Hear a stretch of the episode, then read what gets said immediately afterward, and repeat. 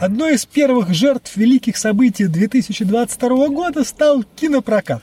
Зарубежные производители контента один за другим отказались прокатывать свои фильмы в России. Казалось бы, совершилась мечта тех, кто кричал, что американское кино бездуховно и развратно. Окей, теперь оказалось, что русского кино так и нет, а на убогие поделки очередного мастера-стендапера ходить никому не интересно. В той же ситуации оказалась и концертная индустрия. Российских музыкантов много, но вот тех, кто собирает стадионы, уже не так. Да и многие из так называемых талантов сейчас доказывают белым господам, что они хорошие негры. Непростая ситуация в большом спорте. Строили все эти стадионы и арены, строили. А чего теперь? Что думаете, Павел Юрьевич? С хлебом-то, понятное дело, проблем не будет, надеюсь. А вот со зрелищами месячковый чемпионат и премьер-лигу не покажут. Юбилейный концерт Чечериной? Абонемент на просмотр фильма «Брат 2» на два года? Давай начнем с того, что все происходящее вокруг нас э, с успехом и лихвой заменяет нам любые зрелища, которые могли нам предоставить, так сказать, мастера эстрады.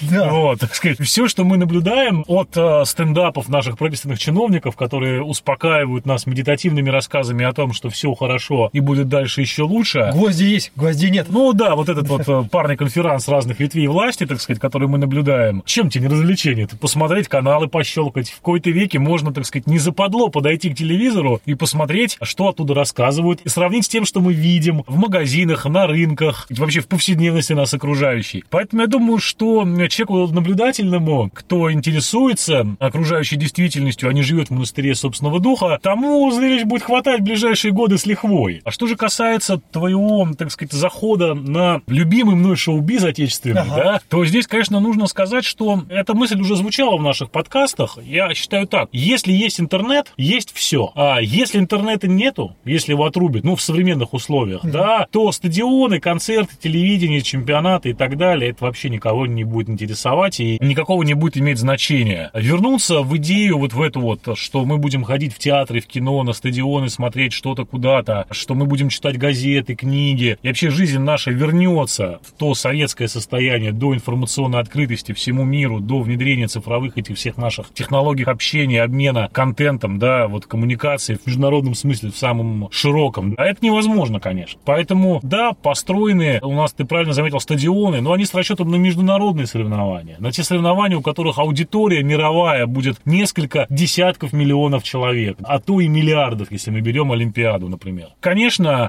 обеспечить такой же интерес только усилиями отечественных фанатов э, разного вида спорта будет невозможно. Поэтому, конечно, интерес такого рода мероприятиям, я думаю, у самих спортсменов будет существенно ниже, чем до этого был у отечественных даже, я имею в виду. Потому что одно дело, когда ты выступаешь, допустим, на открытом чемпионате мира, который проходит в России, и становишься там призером. Другое дело, когда это открытый чемпионат Краснодарского края. И хотя там, конечно, присутствуют спортсмены из Абхазии, Южной Осетии, сирийские атлеты, представители Северной Кореи и Кубы, но это все равно немножко не то. То же самое история касается, наверное, и музыки, потому что мы это тоже с тобой неоднократно обсуждали, что за последние несколько лет уже можно с уверенностью сказать, что даже рок-н-ролл, черт побери, из каких-то площадочек подпольных или наоборот огромных стадионов и арен перекочевал плотненько в YouTube, в интернет. Что уж говорить о рэпчике, что уж говорить о попсе. Мне кажется, что ты знаешь, вне массового интернета на радио и на больших площадках остался только такой специфический русский стиль, как шансон, вот русский шансон. Вот именно представители этого жанра еще там пытаются стадионы собирать, проводить совместные концерты в больших концертных залах и так далее и тому подобное. Все остальное, конечно, давно уже и зарабатывает, и промотирует себя через интернетом она, вот это вот все, да, история. Что касается кино, тут, понимаешь, что есть спецоперации, что нет спецоперации. На кино без слез не взглянешь, конечно, на отечественное. Здесь, я считаю, ничем не помогла, ничем не ухудшила, не улучшила ситуацию с отечественным кино, вот эта вся э, Расставила история. точки над «ё». Да, вот ты понимаешь, какая ситуация, что наше кино, я заметил, оно очень в последнее время плотно разделилось на два потока. Первое, это очень очень условно фестивальное кино, такое, которое принято называть, я подчеркиваю, принято называть в нашей стране интеллектуальным кино. Это кино, которое снимают такие очень люди с правильными лицами, у них обычно очки, хорошо поставленная речь, цитаты из Достоевского, Чехова в нужном месте интервью обязательно, да, могут пару-троечку строф из Бродского процитировать. И вот они снимают такое вот кино. Вот они его снимают, снимают, оно ездит. Берлинский фестиваль, Венецианский фестиваль, Канны, туда-сюда. Какие-то берут призы, люди смотрят, говорят, как это интересно, как проработаны темы и так далее. Есть узкая прослойка нашего общества, которая тоже в России ходит и смотрит на это кино, но мне почему-то кажется, я сейчас поделюсь с нашими слушателями таким откровением, что они смотрят это кино только потому, что его посмотрели на Западе. И там дали пальмовую ветвь, какую-то маску, берлинского медведя, неважно чего. Вот дали приз, все, я пошел смотреть, потому что тогда, вот если это, грубо говоря, киношка, которая на Западе получила одобрение, тогда и мне, русскому интеллигенту, с большой буквы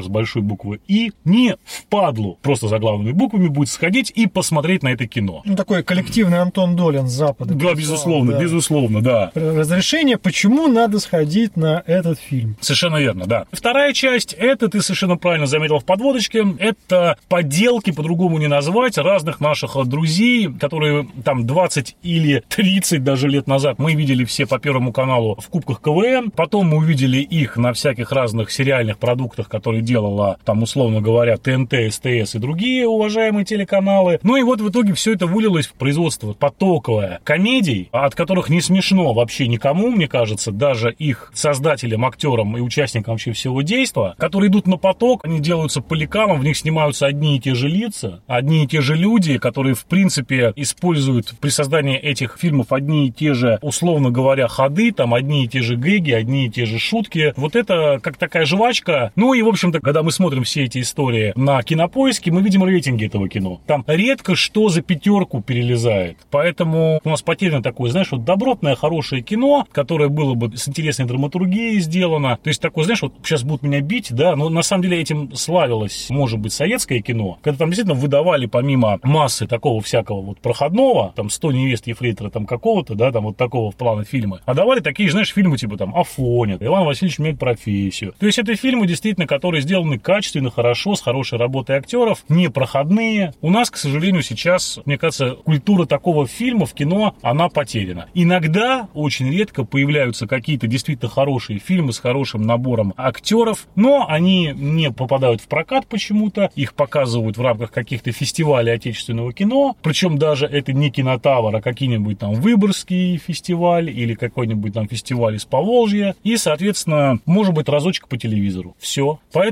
ты знаешь, по поводу кино, я думаю, что если вот то кино, которое у нас сейчас есть, на фоне спецоперации пропадет, мы ничего не потеряем. Абсолютно ничего не потеряем. А все остальное мы получим с помощью всемирной коммуникационной сети интернет, и будет нам счастье.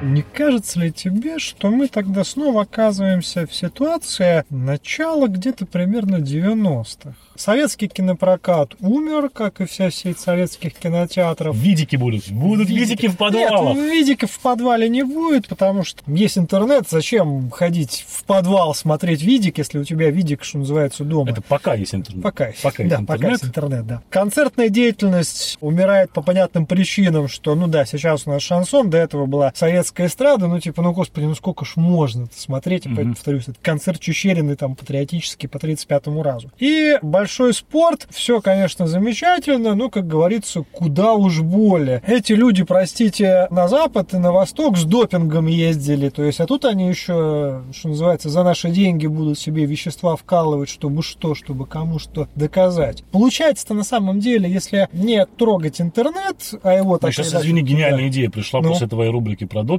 Так что нужно еще ввести статью в Уголовный ага. кодекс за клевету на наших спортсменов. Точно. За дискредитацию. А то сидят тут всякие и дискредитируют. И дискредитируют. Дискредитируют да. спортсменов. Так вот, пока еще спортсменов можно дискредитировать. Продолжим дискредитировать, да. Продолжим дискредитировать спортсменов, да. Тебе не кажется, что на самом деле, во-первых, индустрию развлечений можно закрывать, это раз. Второе, вот как в начале самой пандемии, да еще на самом деле до нее говорили про то, что образ человека будущего, это, знаешь, такой японский хиккимори, сидя сидящий в квартире студии, пялящийся в дисплей монитора, смотрящий там какие-то онлайн-шоу и работающий, работающий, работающий. Так вот, смотри, мы на самом деле строим такую локальную версию Хикимори. Выходить для развлечения никуда не надо, потому что развлечения, ну, немножечко скуксились. Соответственно, квартиры будут еще меньше, потому что, понятное дело, доходы чуть-чуть скукожились. По причине некоторого дефицита различных импортных товаров, еще и качество строительства, оно снова чуть-чуть так подусохло. И мы на самом деле строим вот это все, что нам предсказывают, только не с YouTube, а с Рутюбом. Я тебе так могу сказать, что а, вот на самом деле делать какие-то выводы сейчас Ну о том, да, что, что снизилось, дело, да, да, снизились доходы. На краткосрочном этапе, конечно, мы все сейчас немножко обалдели от экономических последствий. Но надо ведь понимать, что это же не первые санкции, которым подвергли нашу страну, да, Не наверное, последние. И не последние, скорее всего, это тоже факт. Мне почему-то кажется, что сейчас, ну, там, любой успех нашей армии на Украине, он будет сопровождаться очередным пакетом санкций. Я уверен, что это будет прямая корреляция, да, и в итоге мы дойдем там до каких-то уже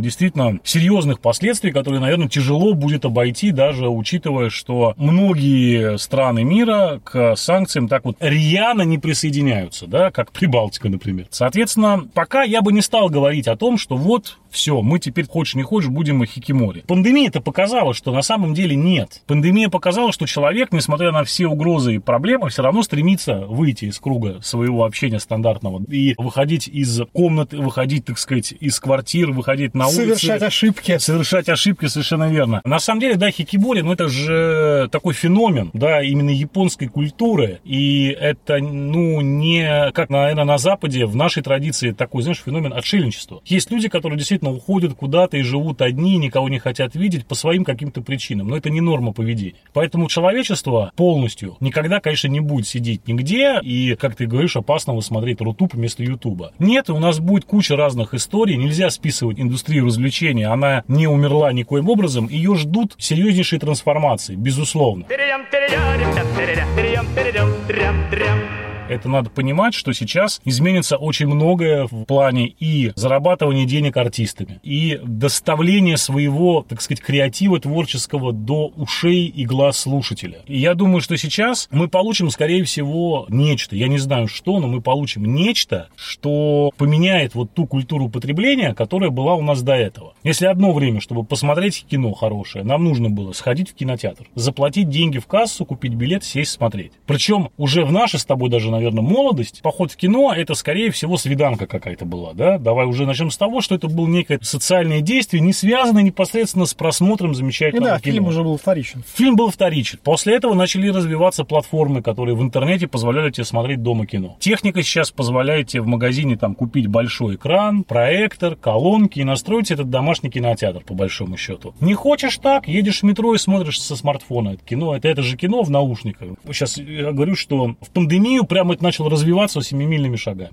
Сейчас понятное дело, что, видимо, западные платформы будут нам закрывать возможность смотреть что-то. Но я напоминаю тебе, что даже еще, когда не было никаких у нас проблем с нашими западными товарищами политических, были проблемы вот такие. Например, альтернативная переозвучка сериалов. Вот у нас, допустим, сейчас какие-то новинки не выходят. Но на Западе-то они выходят. Соответственно, что мешает какому-то человеку дернуть, условно говоря, этот фильм? Ну, как на рутрекере это Да. было, есть и будет. переозвучить Да. его, причем зачастую профессионально, многоголосо. Коллектив единомышленников переводит, переозвучивает и вываливает на тот же самый Рутуб, у которого нет никаких оснований это блочить, ну, по причине Ну, отсутствия скажем да, так, правовой а, в перспективах выкладывания этого всего дела на Рутуб в нынешнем состоянии Рутуба я сильно сомневаюсь, потому что... Но мне кажется, если в Рутуб не дураки допустить такой, на секунду, что Вот ты делаешь такие очень, Смелые очень смелые смело, то допущения. мне кажется, там люди сейчас работают над этим. Ты вот сейчас углубляешься в научную фантастику. И вот А, чревато, Я так тебе чревато. скажу, что, безусловно, безусловно, если возникнет необходимость это сделать, пойми правильно, что, ну, не Рутуб, так какой-то другой видеохостинг быстренько Подожди, сляпают а на коленке. зачем? Это же враждебный контент. Враждебный, не враждебный, но людям, ты заметишь, им нужно развлекаться, да, им нужно что-то новое посмотреть. Насколько там враждебный, не враждебный контент, это все эти супергеройские боевики. А А, я тебе уверяю, они очень быстро станут враждебными, потому что мы-то с тобой понимаем, что все следующие 2-3 года главными антигероями во всех Джеймсах, Бондах условных. Будем мы. Это